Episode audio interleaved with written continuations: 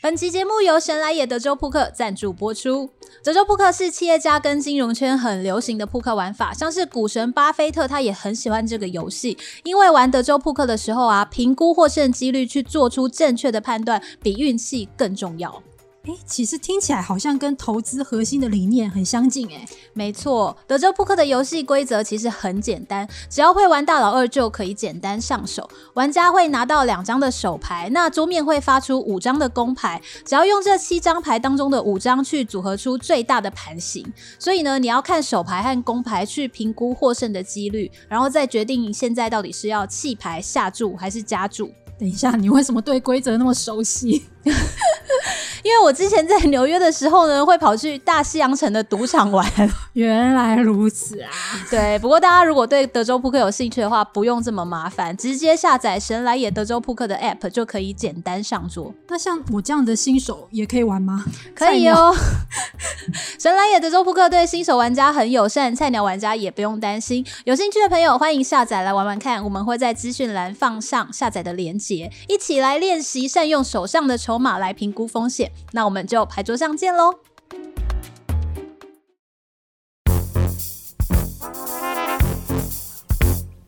！Hello，大家好，我们是地产秘密客，欢迎收听地产好学生。Hello，大家好！哇，这一集呢，这一题的主题，我也相信蛮多人都蛮好奇的，就是。置地自建流程大解析，注意事项到底有哪一些呢？其实，在郊区找一块亲近自然的土地，盖一栋自己梦想中的大房子，过着想要的生活，这应该是很多人的梦想。诶，我曾经真的有想过，以后老了我要在新竹郊区找一块地，然后盖一个度假屋。但居然被工程师一秒打醒，他觉得自地自建没有想象中的简单。那这一集呢，我们邀请到从事建筑业超过三十年，是建筑师，同同时也是作家、插画家，斜杠很多领域的林渊源建筑师，来跟大家聊一聊，究竟自地自建房子要注意哪一些事项呢？Hello，建筑师。Hello，敏婷、山姆，好久不见，好久不见。其实我们跟建筑师认识应该已经有十年有了吧？有有超过十年，而且大师都还是一样帅，怎么回事？建筑界的型男建筑师，谢谢谢谢，一定前三名之一一定有你，因为建筑师实在太有型了。对，那你最近还有什么出书的计划吗？哦，有哎，啊，我在这边偷偷透露一个小秘密，来来来，哎，应该在今年吧，今年的。呃，应该预计是在大概第四季会出一本纯漫画，纯漫画，全部手工。你之前是插画嘛？对，但现在是是是是漫画，就整本是漫画。那我可以先偷问一下，主题是什么？是武侠类型的？不是不是青少什么热血的？还是就是一个建筑师的，就是所经历过我的开业过程里面所经历过很荒谬的事情，这样子把它集结在一起。自传型漫画就对、就是、啊，自传型的漫画、呃，也不能算是自传，他就是把一些我们从从事这个行业会遇到一些比较有趣有趣的，或者是比较一些。让人无言的哦！天哪，我最想看这种，好期待哦！光怪光怪陆离的一些职业现象啊，这样子把它画，把它用漫画的方式画出来。我们一定会去买，然后会猜一下这些业主是谁。然后拜托你一定要来上我们的节目，帮你打书。好，因为建筑师其实你的作品就是遍布各地，就是有包括都会区啊、郊区，然后建筑的形式其实蛮多样化，从我们常见的像是大型的集合式的住宅，到那种。独栋小品的住宅，那如果自己要买地，想要自地自建，通常第一步该怎么做呢？呃，第一步当然是要找地啦。对，哦，嗯，那只是说找地的这个来源，我觉得是蛮重要。就是说你要找到，呃，因为你通常你一个完全外行的人，你要去找地，你基本上不知道怎么去找起。对，那我会建议还是可以循着那个。呃，有两个管道，一个管道就真的去找到所谓的中介这样的角色，但因为中介在这个社会上本来有好的中介，也有不是那么好的中介，嗯，那所以是人是很重要的。呃，那现在比较好就是说，因为现在很多资讯是透明化，所以你也可以借由网络去先做一点功课，对，比方说，你可能也许先在网络上先去，呃，从你喜欢的地区。去认识一下，哎，这个地区的地块他们有没有一些什么样子的问题？比方说有没有地质上面的问题，地质山坡地的不稳定的因素，对，这些要先先了解了，先了解之后，然后再去选择说，哎，你比较喜欢偏哪边的，然后你就去理解那边的地价大概是怎么样子。嗯，对，那这个时候你你有了先辈知识之后，就算你遇到的是。不是很好的中介，他也会变成好的中介，因为他知道你是不能你是专业的，对对对对，哎，所以我觉得呃，先把自己准备好之后，再去寻找的话，你就比较不用担心会遇到，比方说你会被呃，可能会被被骗呐，哈，会不会是。会被唬啦之类的，这样子，千万不要都不做功课。嗯，而且那个地目跟法规也很重要的。对对，对，那法规其实一般人来讲，你说直接要去了解法规的具体的内容，比比较没那么简单。但是我觉得你至少要知道说这一块的地目可不可以建筑？嗯，可不可以作为住宅也？对，或者说可不可以去新建建筑物在上面？有的是完全不能建。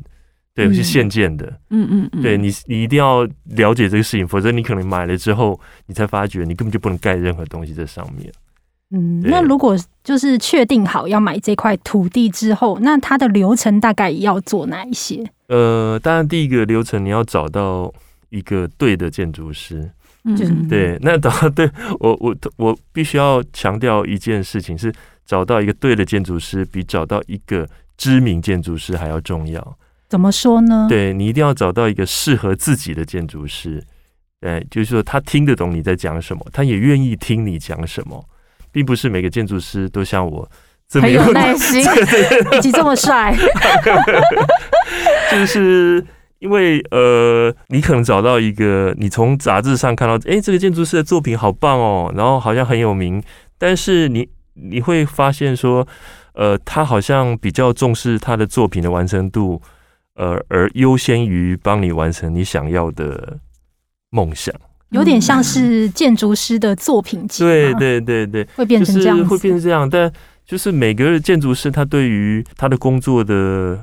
看法不太一样，就是他会太执着于说，哎，呃，我觉得作品就是应该要做到一个符合他内心里面的那个美学标准，嗯、而忽略了其实业主不见得对一一个是预算，一个是业主不见得要把房子做到那么那么那么的一丝不苟啊。嗯，就是现在呃，整个社会流行所谓的极简啊、简约，对，可是其实极简跟简约。当它变成是住家空间的时候，它不见得住起来会那么舒服，嗯、因为我们生活当中有太多的杂物啊、呃，所以说这个是沟通啦。其实我讲的是，就是在于你要找到一个很好的一个沟通的一个人，然后你把你的需求告诉他，他愿意来帮助你，在你的有限的预算之内去完成一个梦想，这样子。那通常就是建筑跟营造，它是两个不同的发包吗？还是建筑师他也会兼营造的部分？哦，这个问题很好。其实两者都存在。就是呃，像以我来讲哈，我就完全不涉及工程这一块。嗯，但是我会帮呃帮业主把设计做的很详细，然后画到呃施工图很细部的施工图，然后呃业主通常会希望我们能够推荐好的营造商给他。那我们当然，我们就会本着我们的专业判断去推荐呃优质的营造厂，而且更重要的是，他愿意，他对这个案子是有兴趣，去愿意去好好做的。因为很多营造厂，他们可能是专门做中大型的建案，那他们对于小型建案，他们就比较没有兴趣。对，那这个时候就不要勉强，嗯，不要勉强，因为呃，我觉得你要找到一个他愿意把这个案子当成是一个他很重要的案子来执行。对，那所以呃，我们这个是分开的。那我知道呃，也有人是呃所谓的做统包，统包就是说他接了案子之后，他可以从设计一直到施工帮你完成。但是有一个很重要，就是说像那样子的一个团队，通常是由工程公司来带领，而不是由建筑师来带领。嗯，对，就是建筑师反而是就是设计团队反而是。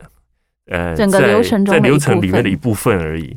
嗯，那这样会有什么状况吗？有可能发生的？呃，有可能发生状况就是说，你比较没有办法去找到呃，在设计的风格上，或者是设计的想法上，跟自己比较吻合的建筑师或是设计团队，你变成是你要受限于他们所配合的那个设计团队这样子。OK，那像这种自地自建的案子啊，它的比如说像是建造啊、使照这些，会是由谁来负责去申请？会是建筑师吗？还是屋主呢？还是？哎，对，呃，通常都是建筑师，建筑师要来负责申请。对，那其实它就是一个屋主跟建筑师就是一个委托的关系。那为什么是由建筑师去申请？其实就是因为建筑师是呃所所谓的专业人士。那那这件事情。呃，你会发现到像我们盖房子工地会有一个看板，有没有？上面会有起造人。其实起造人永远都是屋主，而不是建筑师。对，所以理论上，它逻辑上就是说，要申请建筑执照或使用执照，都是要由起造人来申请。但是他可以委托由建筑师来帮他申请，这样子。他的关系大概结构上大概是这样子。那我想要问一下建筑师，请问自立自建跟直接去买一间喜欢的房子，哪一个比较便宜？平常讲，以经验值来看，是直接买一个房子是比较便宜的，因为大量的发包。对，因为整个的房屋制造生产的体系里头，他们呃房屋的提供者就是这些建商或者营造厂，他们比较有机会可以用比较低的成本去买到一些设备、材料等等的。对，还有他们的整个流程，他们都会因为比较娴熟嘛，所以他们可以呃节省很多间接成本。那这样一精算下来，就是他们的这个预算可以比较低，但他们会当然就要赚你钱啊，对不对？你给他买房子，对，那呃，可是也因为现在资讯越来越透明了，所以你大概也可以知道说，怎么样的价格会是合理的。对对，所以呃。以我的经验看起来，我觉得，呃，除非说你自地自建，你非常清楚说，知道说，呃，这块地，比方这块地，它总共的允建容积是可以盖呃三百平，但是我明明只需要一百平的房子，而我就坚持只盖一百平的房子，而且我不要用什么高级的建材啊，我也不要盖的奇奇怪怪的那种很很有个性的造型，那就有机会比。跟建商买的房子便宜，嗯，对，所以它其实是有一些条件在去主导，但只是说我刚刚讲，一般而言的话，还是跟建商买的房子会比较便宜一点。嗯，不过自地自建就是灵活度比较高，可以就是讨论出自己想要。不过那这样自己买地，然后自己新建，如果扣除掉买地这一段的时间的话，自己盖好一栋房子大概需要多久的时间？好。你买到，可是你买到地之后，你还还要有一段设计的时间。如果说你希望那个设计是做的比较细腻、比较完整，也就是说，呃，其实最理想的话，既然你有机会自地自建，我都希望，呃，是不是设计者可以帮屋主把建筑不光是造型，还有连室内设计都一起设计好，对，它就可以一次一次到位，甚至连景观都可以一起把它设计好，这样。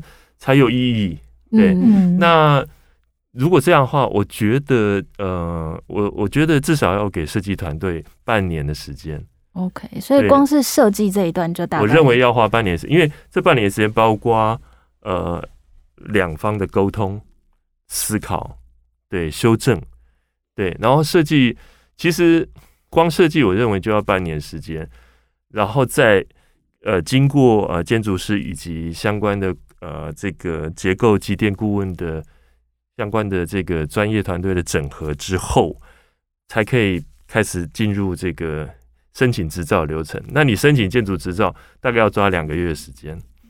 对，好，那这个执照拿到之后，你就可以准备要开工了嘛。如果以一般自地自建的话，其实我觉得一年的时间可以把房子盖起来。那么快？对，但是 我话还没讲完，但是我建议。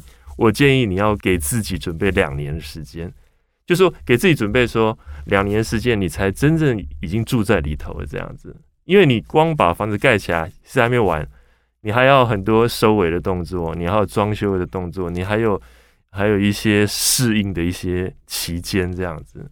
对，所以我觉得准备两年会比较比较刚好。嗯，哦，那这个是时间的部分。那其实大家自地自建比较多疑问的是，那个工程款大概要抓怎么抓？然后一平大概抓多少才会合理？嗯、如果照两三年之前的时候比较稳定一点的话，哦、我通常会建议你，如果自地自建的话，小规模的住宅一平抓十万。对，那十万的话，大概可以把你基本的室内装修跟一些家电啊、电器，应该都可以涵盖的进去。啊，连电器都已经涵盖在里面，对对哦，真的啊。呃，但是现在 不行，现在我觉得一瓶应该要抓到十五到二十万。我们现在讲的这个坪是室内的坪数吗？还是建坪？哎、欸，应该是室内坪数啦，不是不不含阳台那些啦。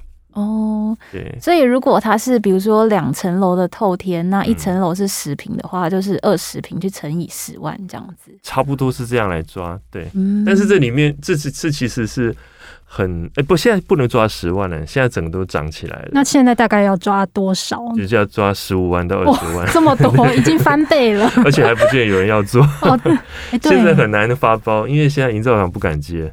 那建筑师，你有遇过就是有？我现在有手上就有几个案子，现在呃发包发不出去，就是营造厂没有意愿接。因为案子小吗？为什么？因为浮动太大。还是呃，因为现在的那个物物价浮动太大，浮动太大，他们不不太敢报。然后第二个是现在工人找不到哦，对，现在很缺工，对，所以现在整个节奏会缓下来。OK，那大师你你自己处理过这么多自立自建的案子啊？你觉得在自自立自建这件事情，最常面临到最大的挑战是什么？呃，我觉得最大的挑战还是在于呃屋主跟建筑师的沟通过程。对，这个都很 重要。对，这个很重要，因为因为沟通的顺畅的话，我觉得后面问题会减少很多。那我最担心的是。呃，业主他的他会心里会焦急，他会一直想，因为他们又是大多数的屋主都是外行的，嗯，那他们像我曾经遇过一个业主很有趣哦，就是我们大概我跟他提一个概念方案，平面哦，平面平面的一个概念方案图，跟他跟他简报，他看完之后跟我讨论之后，他觉得啊好喜欢这个案子，然后他就问我说，那我们下礼拜可以开工了吗？这么急？我在跟他提平面方案，就是说，所以因为大多数人是不了解整个的流程是怎么样。对，那后来我就跟他说明，说明之后，哦，他就理解了。于是我们就一步一步一步。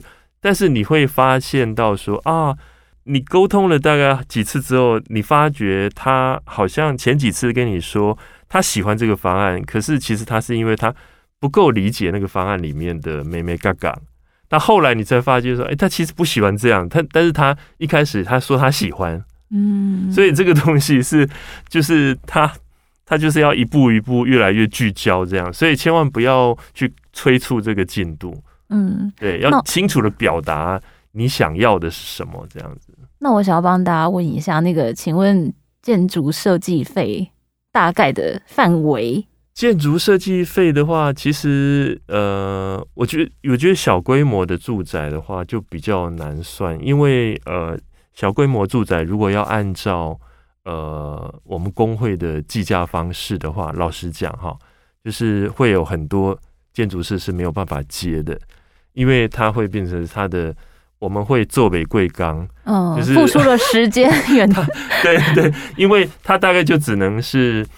只能是让建筑师画一个简单的图，然后帮你跑照这样子，他已经谈不上设计的工作，更何况还有所谓的画到西部图啊、西部设计啊。所以其实他的呃，一般在台湾如果会自地自建，而且很重视设计品质的话的那些业主，多半他们都会先找呃走从这个网络或者是杂志上去找到一些呃有作品的。可以让他们去评估的设计者，然后再去呃联系设计者，请问他有没有意愿来做？对，那通常这样子的设计者，他们设计费都不低，不低，所谓不低是，对啊，所谓呃不低，就是大概如果小规模的，你让大家心里有个底哦，好好好，呃，我认为啊哈，因为这样的设计师，他们通常都会把。呃室内设计也一并都在整个过程都做完，室内跟建筑都做完，嗯、所以一平的设计费应该至少要一万到两万这样子。所以这个平也是建平，不是土地平数，就是建平。OK。如果这样的话，如果是找到这样的设计师，基本上呃，他们呃所能给的图面跟设计的水平都有一定的水准，水准以上。对，而且也不需要再做后续，因为他就是全面都帮你规划好，然后细部图也是都会做给你。对对对，也是其实这样有一个好处，就是你在发包的时候会很清楚。嗯，就营造厂在估价的时候可以估得很细，它就比较不会发生一些状况，就是营造厂可能呃跟你用呃，比方说用五百万给你承包，结果一做下去之后，他发觉说呃呃你可能不满意，说哎、欸、你这个地方西部收头怎么就这样子而已？那他会说哎呀你图图面上没有画啊，没画清楚啊，哦、可是屋主会觉得说不行不行，我看我朋友家。他的那个收头都有收一个什么样的东西？那营造厂会跟你讲说可以啊，但是我们就要追加，哦、所以很可能你本来发包是五百万，到最后追追追追到可能变八百万。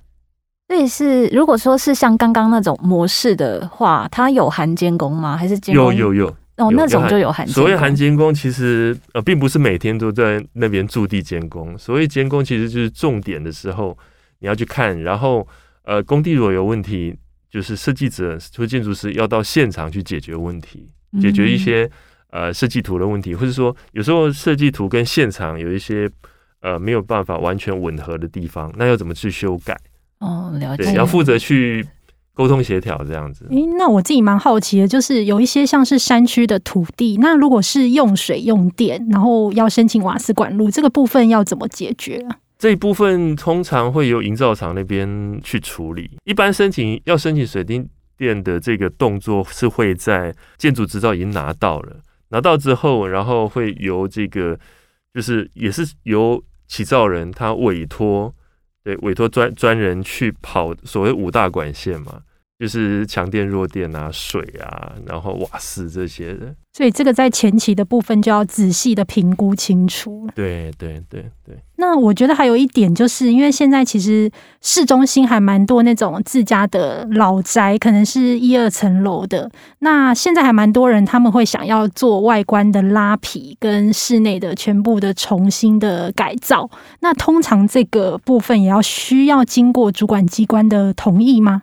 好，这个问题很好，就是因为如果涉及到整栋的拉皮，然后而且它有老房子，然后你可能也也会有一些格局上的改变，其实也免不了会动到主要的构造。所以主要构造就是说，你可能呃你的这个墙会挖掉大一点，开窗开口大一点。那其实这些呃，如果我们就我们专业立场来看，这些都会影响到结构。所以千万不要随便找呃室内装修公司就来做这件事情。哦，最好要找到专业的，比方就是说，比方说你可能找建筑师或者是结构技师，先帮你做一个鉴定。啊，或者是说你可以找你可以找到设计师来帮你设计，但是设计好之后，请到专业的呃技师或者建筑师帮你看看说，哎，这个墙可不可以开口？可不可以开到这么大？如果真的要开到这么大的话，可不可以经过补强来去让它也可以呃，同时有好的采光，可是又可以保持安全？所以最好的方式还是要请到建筑师来做。对，尤其在都市里面，在都市里面时常发生就是损邻的问题，就是邻邻房损害的问题，还有就是公共空间的影响，你影响交通了。哦，或者是影响的公共设施，所以这些事情其实都会涉牵涉到法规的问题，所以建议还是要找到合格的建筑师来处理这个事情。好，接下来第二个层次的问题就是需不需要去进行申请？理论上说，就严格来讲，它是需要的。对，我们并不是新建建筑物才需要申请，你只要是要修建整建，都是理论上都要申请。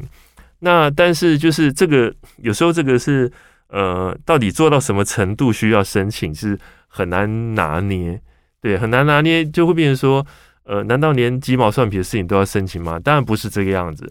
我们要先理解说，哎，为什么法规要这样定？它的立法精神是在哪里？其实它立法精神是在于说，当你在都市里面，你的建筑的整修动作可能会影响到公共交通、公共安全的时候，那么政府希望你至少要先跟我报备，我知道你那边有在做这个事情，然后我可能会审核一下你的图，对你的图到底有没有危险性，有没有越矩，嗯，对，而且让我知道那个地方你有在施做这件事情。如果到时候有交通上面的需求，我需不需要去控管？嗯，对，那你经过这样的一个报备的时候，其实它的利益是良善的，对，那那那这样来运作起来的话，就就就算未来有一些呃工程上的一些工地公安的问题的时候，它有一个合法的途径。可以去解决所有的环节。了解。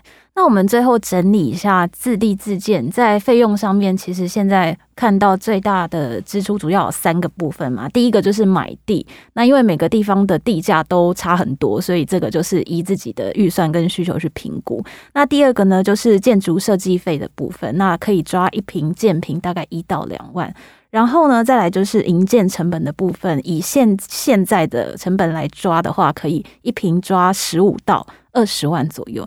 那除了这三项，还有什么比较大笔需要列入的费用吗？比较大笔的，其实就是工程费了吧？因为工程费，呃，我曾经有个朋友，他也是在山上，他盖一个，他要盖一个山上的一个退休宅。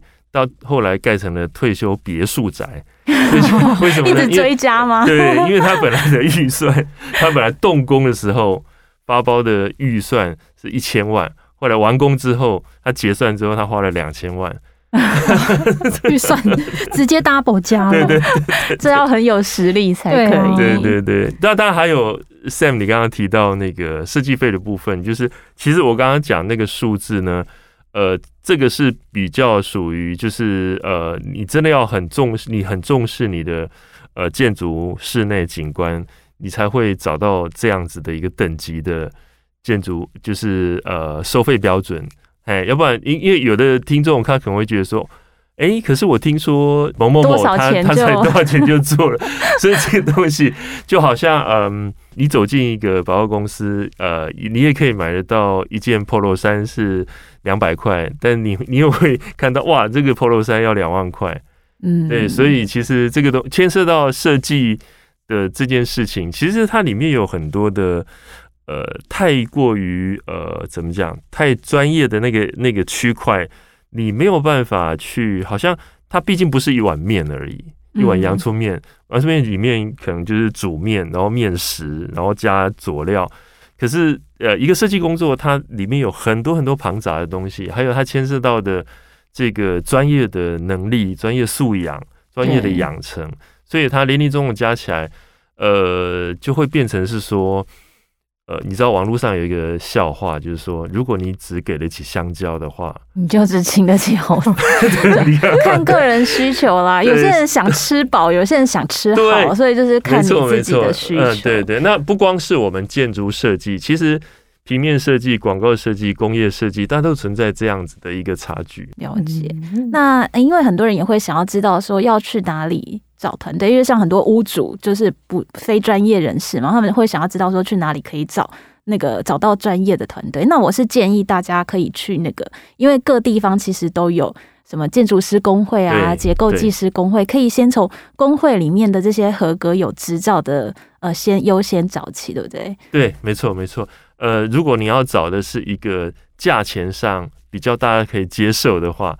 可以先从工会的资讯去找，嗯，然后可是你要你你如果要找的是比较呃比较在设计上会比较有想法的，或者就应该说更有想法，然后在呃服务上可能会更细腻的，那我觉得你可能要从杂志或者是书刊，因为现在有出了很多书是专门，比方说啊自己自地自建盖房子啊，或者找一块地盖房子之类的书，他们都会有。